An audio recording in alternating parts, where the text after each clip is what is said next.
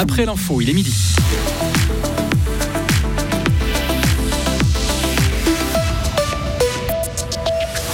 Les championnats du monde de hockey à Fribourg se précisent. On connaît le budget qui sera alloué à l'événement.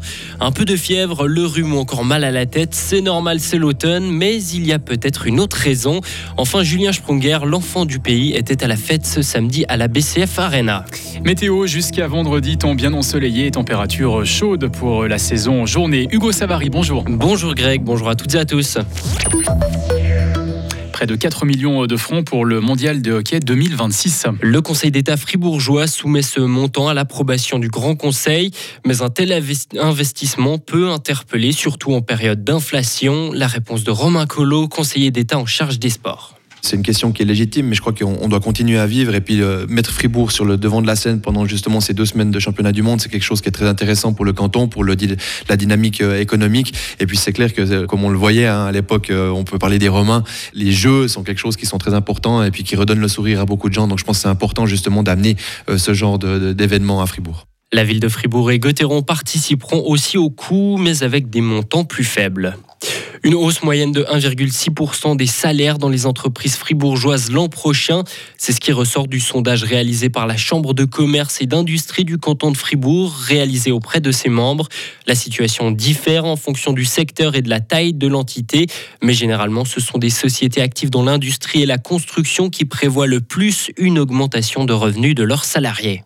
Vous avez le nez qui coule, la gorge qui gratte ou mal à la tête Ce n'est pas vraiment hors du commun en cette période de l'année avec les différents virus qui traînent ou peut-être avez-vous été infecté par le Covid.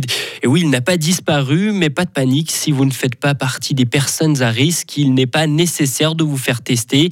Mieux, les infections au Covid qui réapparaissent en ce moment sont très peu agressives. La situation est rassurante, confirme Christian Chuard, infectiologue à l'HFR. Il y a une augmentation plutôt modérée du nombre de cas. Ce sont des Covid de faible gravité, les fameux Covid Omicron qu'on a connus euh, durant l'hiver dernier, qui ont disparu temporairement durant l'été et qui reviennent maintenant. C'était quelque chose d'attendu. Cette augmentation du nombre d'infections n'a aucune incidence sur euh, le fonctionnement de l'hôpital. Le nombre de patients hospitalisés pour Covid est encore proche de zéro. Il y a quelques patients qui sont hospitalisés chez lesquels en cours de séjour, on va poser un diagnostic de Covid parce qu'ils développent des, symptômes mineurs. Et si on regarde combien de tests positifs pour le Covid on a chaque jour au HFR, le chiffre est de 2. Actuellement, il n'y a pas de patients atteints du Covid en soins intensifs à l'HFR. La gare de Fribourg prend forme. Lancé en 2021, le chantier devrait durer encore jusqu'en 2025. La gare actuelle n'est pas en mesure d'accueillir le nombre de voyageurs projetés dans le futur. Les transformations devront aussi respecter la loi sur les personnes en situation de handicap votée en 2010. Un nouveau passage inférieur est en pleine construction, comme l'explique Sébastien Richard, chef de projet des travaux de la gare. Donc ce nouveau passage inférieur dessert les, deux quais, quai 2, 3, plus le quai 1. Et puis euh, est également prévu pour euh, un transit entre le carrefour de Richemont et l'esplanade euh, côté banque cantonale de Fribourg. Donc on a chaque fois au droit des quais deux rampes d'escalier de part et d'autre de ce nouveau passage, un ascenseur et puis une rampe pour les personnes à mobilité réduite. Ce nouveau passage sera terminé fin 2024 normalement.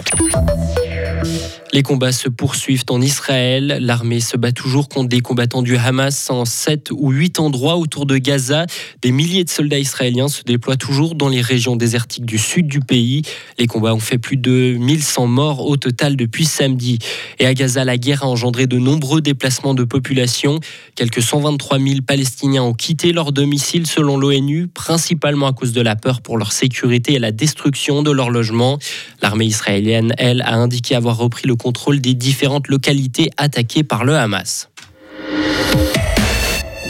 Du sport maintenant, week-end spécial pour euh, Julien Spronguer. L'attaquant de Gauthieron a franchi le cap des 1000 matchs en Ligue nationale, Joris Repon. Oui, c'était samedi soir lors du derby remporté contre le CP Berne. Le capitaine de Fribourg-Gauthieron est entré dans le cercle très fermé des joueurs ayant atteint cette barre mythique.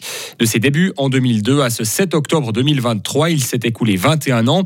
21 ans durant lesquels l'attaquant est passé par tous les états d'âme, de la joie de disputer une finale à la peur de voir sa carrière s'arrêter lors des mondiaux 2009 à à Berne, au cours desquels il avait été violemment touché à la tête. Et samedi soir, l'hommage a en tout cas été à la hauteur du personnage. Ah oui, car on n'oubliera pas que Julien Sprunger a joué ses 1000 matchs dans le club de son enfance qu'il n'a jamais quitté malgré plusieurs propositions à l'époque.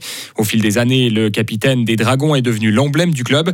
Le public de la BCFRNA lui a d'ailleurs rendu un vibrant hommage avant, pendant et après la rencontre, un hommage qui lui a presque arraché quelques larmes. Je suis quelqu'un quand même euh, qui, qui, qui, a pas mal d'émotions. Enfin, on, des fois quand je marquais des goals, je me reconnaissais pas non plus. Hein. Ces émotions-là, euh, elles étaient un peu différentes, mais c'est vrai que ça me touche profondément. Je, crois que tu, te rends compte du, travail euh, accompli depuis tant d'années, du chemin parcouru. Euh, j'ai vécu des émotions extraordinaires, j'ai vécu des moments euh, terribles aussi. Quand tu es là devant et puis que tu, tu reçois autant d'amour, autant de reconnaissance d'autant de monde, je crois que ça peut pas te laisser indifférent. Et puis c'est vrai que j'étais vraiment très ému.